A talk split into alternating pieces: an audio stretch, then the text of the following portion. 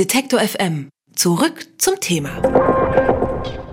Deutsche Plünderungen, Vergewaltigungen und Morde haben viele, viele Waisen hinterlassen. Das sagt Petrus Simon in Berlin. Er ist sowas wie der Vorsteher der NAMA, einer Völkergruppe aus Namibia, an der das Deutsche Reich Anfang des 20. Jahrhunderts Völkermord begangen hat. Die Nama waren wie die Herero auch vom Genozid der deutschen Kolonialmacht betroffen und heute also mehr als 100 Jahre später, da wird der Völkermord weiter aufgearbeitet. Denn in Berlin überreichen deutsche Vertreter die Überreste von Gebeinen der Herero und Nama an ihre Nachfahren. Während der Kolonialherrschaft wurden die Gebeine ins Deutsche Reich verschifft zur Rassenforschung, wie es damals hieß. Was die Rückführung der Gebeine für Herero und Nama bedeuten, das frage ich den Historiker und Aktivisten Christian Kopp. Guten Tag, Herr Kopp. Ja, schönen guten Tag. Herr Kopp, welche Bedeutung haben denn diese geraubten Gebeine für das kulturelle Erbe der Herero und Nama? Warum sind die so wichtig? Ähm, die sind einerseits wichtig, weil es schon eine, eine enge spirituelle äh, Beziehung gibt zu den Ahnen und zu den Gebeinen der Ahnen. Ähm, aber abgesehen davon, glaube ich, ist das ja für, ich wüsste jetzt gar keine Kultur, wo die Gebeine der Verstorbenen, der Vorfahren nicht geehrt werden.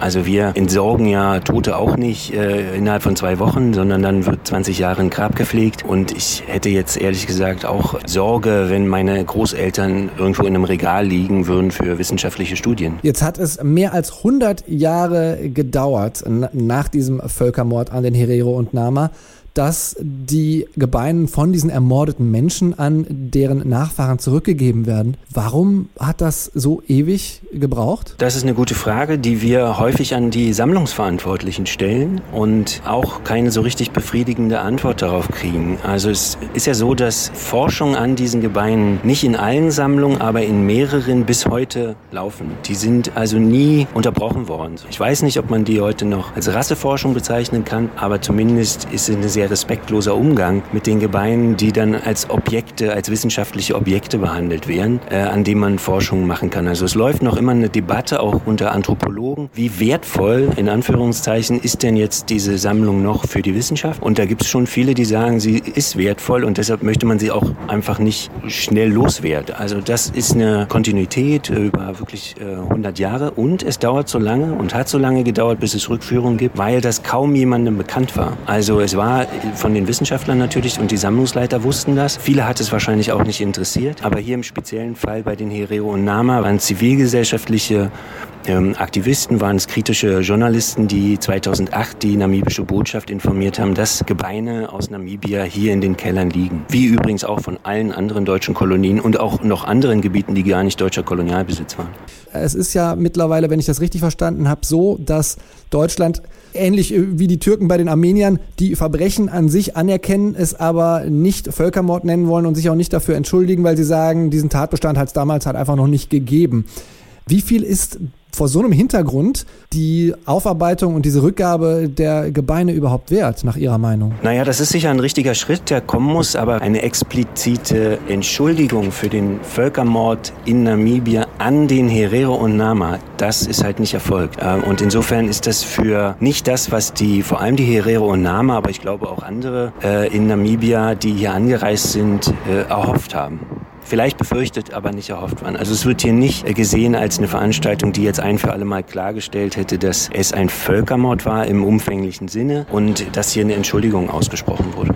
Sind denn da weitere Schritte äh, geplant oder möchten Sie gerne in diese Richtung weiterarbeiten, dass das endlich passiert? Ja, also wir werden auf jeden Fall an der Sache weiterarbeiten. Ich glaube, das braucht doch diesen politischen Druck weiterhin aus der Zivilgesellschaft und von den Gemeinschaften der Herero und Nama, mit denen wir auch zusammenarbeiten. Die Regierungsverhandlungen, die laufen ja schon drei Jahre, werden wohl weitergeführt, so wurde ähm, uns hier mitgeteilt. Was wir fragwürdig finden, vor allem solange die Herero und Nama nicht selbst, und zwar als eigenständige Partei und Stimme mit an diesem Verhandlungstisch sitzen. Es sind jetzt Herero und Nama im Regierungsteam an den Verhandlungen beteiligt, aber die treten eben als Regierungsvertreter dort auf und verhandeln für die namibische Regierung. Sie verhandeln nicht für die Herero und Nama Gemeinschaften. Jetzt haben Sie es eben schon erwähnt, bei diesem einen Schädel und den Gebeinen, die jetzt heute in Berlin übergeben wurden. Ähm, da handelt es sich um Bestände aus der Charité und der Uniklinik Hamburg. Sie haben aber schon erwähnt, das sind definitiv nicht alle Bestände im Besitz von Deutschland, der ehemaligen Kolonialmacht. Weiß man oder wissen Sie, wo noch weitere Bestände liegen, bei denen wir vielleicht ähnliche zähe Verhandlungen noch bevorstehen? Also das waren heute mehr, das waren 27 ähm, menschliche Gebeine oder Gebeine von 27 Menschen. Und ich glaube 20 äh, Schädel, sieben ganze Skelette ähm, und eine Kopfhaut. Ähm, und sie stammen auch nicht nur aus der Charité Berlin äh, oder Hamburg, sondern aus Hannover, Witzenhausen, Jena und Greifswald noch dazu, so dass man auch deutlich sehen kann, dass das äh, in der ganzen Bundesrepublik, ja, im ehemaligen Deutschen Reich Sammlungen gab. Und es ist ganz klar, dass es nicht die letzten äh, Gebeine sind aus Namibia, die zurückgegeben wurden. Also ähm, das ist offensichtlich. Ähm, und äh, vor allem muss man tatsächlich auch sprechen äh, über die anderen ehemaligen deutschen Kolonien. Und da haben wir in Berlin alleine 8000 ähm, von 8000 Menschen die Gebeine hier in den Kellern der Sammlung. Das ist die alte Sammlung des Ethnologischen Museums, war lange Zeit in der Charité, jetzt ist es wieder äh, unter einer Obhut der Stiftung Preußischer Kulturbesitz. Aber es gibt äh, also mindestens zehn andere Sammlungen noch bundesweit, die aus wirklich hunderte von Gebeinen haben. Ja? Also allein aus Ruanda sind hier tausend Gebeine in Berlin. Äh, da läuft gerade ein Projekt, äh, was die Rückgabe vorbereiten soll.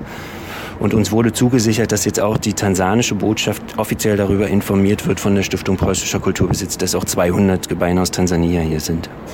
Ist damit ähnlich äh, langen Verhandlungen oder ähnlich langen Zeiten zu rechnen, was die Rückführung angeht? Naja, es ist natürlich eine Frage der äh, gründlichen Provenienzforschung, ähm, ähm, die auch immer wieder, finden wir, auch etwas vorgeschoben wird.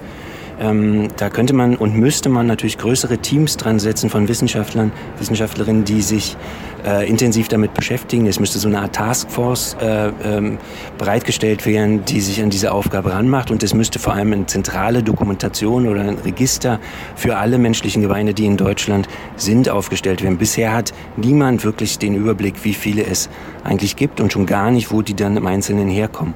Wobei es bei manchen relativ einfach ist. Das muss dann noch nachgeprüft werden, aber da steht eben oft tatsächlich auf dem Schädel selbst Herero oder äh, Chaga oder Nama. Heute wurden in Berlin einige der in Kolonialzeiten geraubten menschlichen Überreste an Vertreter der namibischen Regierung übergeben. Welche Geschichte diese Gebeine von Herero und Nama haben und welche die durchlaufen haben und was ihre Rückführung bedeutet. Darüber habe ich mit Christian Kopp vom Verein Berlin Postkolonial gesprochen. Vielen Dank, Herr Kopp. Gerne.